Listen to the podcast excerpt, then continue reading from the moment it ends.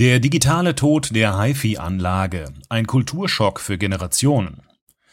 Ein Beitrag von Stefan Fritz auf stefanfritz.de. Die eigene HiFi-Anlage war für Jugendliche der 1970er bis 2000er Jahre der Traum. Das Mittel, um endlich selbstbestimmt den eigenen Musikgeschmack auszuleben und sich im eigenen Zimmer von der Umwelt abzuschotten.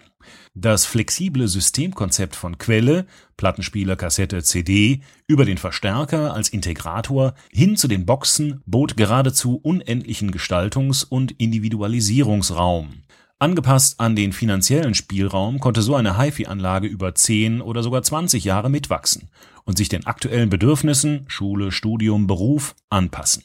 Abgesehen von der Einbindung des Fernsehens als parallele Ausgabeeinheit neben den Lautsprechern und der dazu erforderlichen Erfindung des AV-Receivers hat sich in dieser Branche systemisch über 40 Jahre hinweg nicht viel verändert.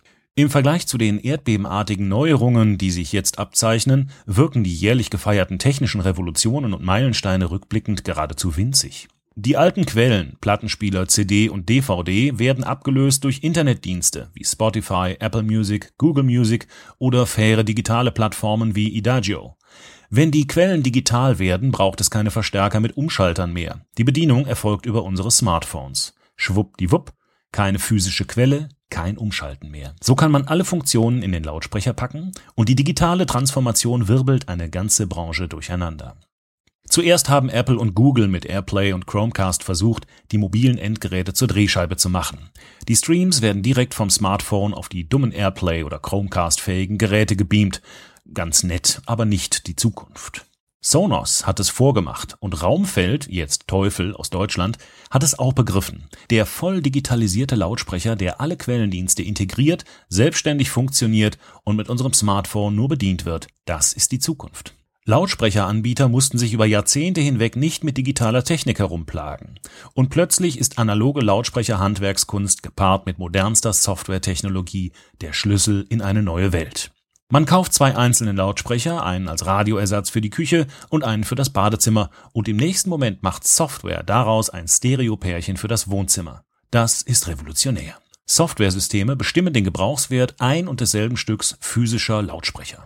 Gerade hat das unbekannte Start-up EVA Automation aus Redwood City das Traditionsunternehmen Bauer und Wilkins übernommen. Der Schwanz wedelt mit dem Hund und wird den High-End HiFi-Markt revolutionieren und dort die neuen Gesetze der digitalen Welt einführen. Der gesamte Markt der goldenen Stecker, Spezialkabel und Röhren-Voodoo wird kollabieren, denn alle Schnittstellenprobleme der Vergangenheit lassen sich in einem digitalen Lautsprecher optimal implementieren. In der HiFi-Welt der Normalos kämpfen Sonos, Raumfeld, Teufel, Heos, Denon und Bose mit ihren Multiroom-Konzepten um die Vorherrschaft. Das Mitwachsen über Jahre ist nur noch im Ökosystem des Anbieters möglich. Aber wer ist so innovativ, dass es ihn in zehn Jahren noch geben wird? Das weiß keiner.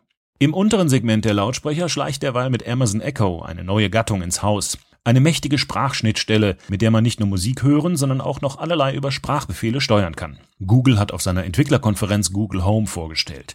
Apple schläft. Hier geht es um alles oder nichts für den Bereich Smart Home.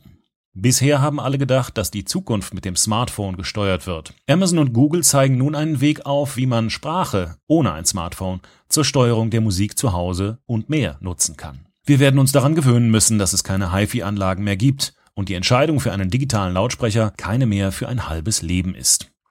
Dieser Beitrag wurde eingesprochen von Frank Lindner, Vorleser bei Narando.